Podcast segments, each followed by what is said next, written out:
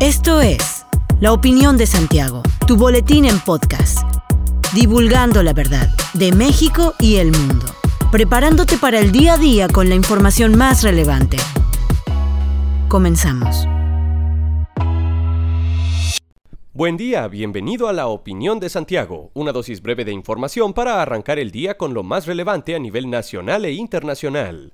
En las últimas 24 horas, México sumó 5.245 casos nuevos de coronavirus y 13 muertes por la enfermedad, con lo que se acumulan 5.802.672 contagiados y 325.055 defunciones, de acuerdo con el informe técnico de la Secretaría de Salud. Respecto a los casos activos estimados, la Dirección General de Epidemiología reportó 28.473, es decir, 3.539 personas adicionales al reporte de ayer, lo que representa un aumento del 14% adicional. Y sigue siendo Baja California Sur, Sinaloa y Ciudad de México, donde circula más el virus de COVID. Se mantienen con un verde más intenso como símbolo de que la pandemia está activa Estado de México, Nuevo León, Guanajuato, Jalisco, Tabasco, San Luis Potosí, Veracruz, Puebla y Sonora, que en conjunto conforman el 65% de todos los casos acumulados registrados en el país. En las últimas cinco semanas, la mayor parte de los casos están presentes en los grupos de 18 a 29 años, seguido del grupo de 30 a 39 años y 40 a 49 años. Tres personas murieron en un tiroteo en la compañía Columbia Machine, ubicada en Smithsburg, y un policía estatal recibió un disparo en el hombro, según el gobernador de Maryland, Larry Hogan. El gobernador dijo que desconocía el estado del atacante. Columbia Machine es una empresa fabricante de equipos para productos de hormigón, según su sitio web. Smithsburg se encuentra a unos 120 kilómetros al oeste de Baltimore. Más temprano, el teniente Joshua McCauley, de la oficina del sheriff del condado de Washington, dijo que la escena permanece activa, pero que no hay amenaza para la comunidad. La oficina de alcohol, tabaco, armas de fuego y explosivos de Baltimore, tuiteó que agentes especiales están ayudando a la oficina del sheriff con el incidente.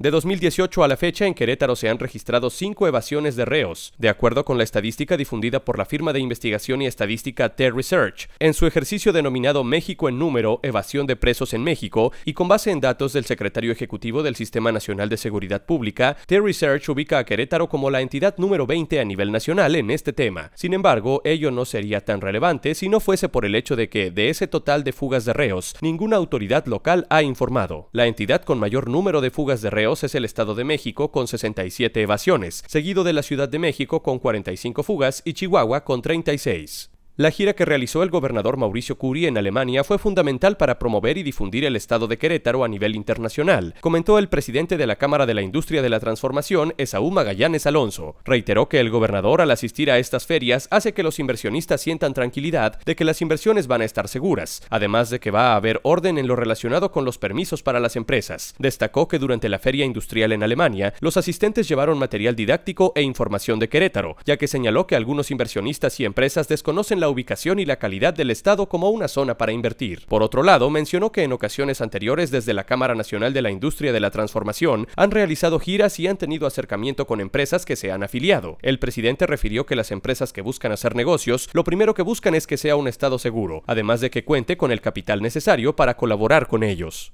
El PAN presentará como grupo parlamentario la iniciativa de ley de seguridad privada, por lo que ya comenzó el análisis y retroalimentación de la misma, afirmó el diputado local y presidente de la mesa directiva del Congreso local, Antonio Zapata Guerrero. Señaló que esta etapa es de revisión y después pasarán a la socialización de la iniciativa de ley. Refirió que la iniciativa se podrá presentar la próxima semana. Sin embargo, aún no hay fecha de la próxima sesión de la comisión hasta que no haya un dictamen de los involucrados. Puntualizó que tienen planteado reunirse con la Unión de Empresas de Seguridad Privada en el Estado y los a presentar sus propuestas para esta ley. Fue el martes cuando el diputado local del PAN, Guillermo Vega Guerrero, señaló que la iniciativa incluye la reforma a 60 artículos para la regulación de servicios que se prestan en antros y bares, los guardaespaldas y las empresas. Además, que se realizará la consulta a las organizaciones de seguridad privada, los funcionarios estatales de seguridad pública y los especialistas en los temas jurídicos. Hasta aquí la información de hoy. Regresa el lunes para otra pequeña dosis con las noticias más importantes. Mantente bien informado con la opinión de Santiago. Encuéntranos en Facebook Facebook, Instagram y TikTok como arroba la opinión de Santiago.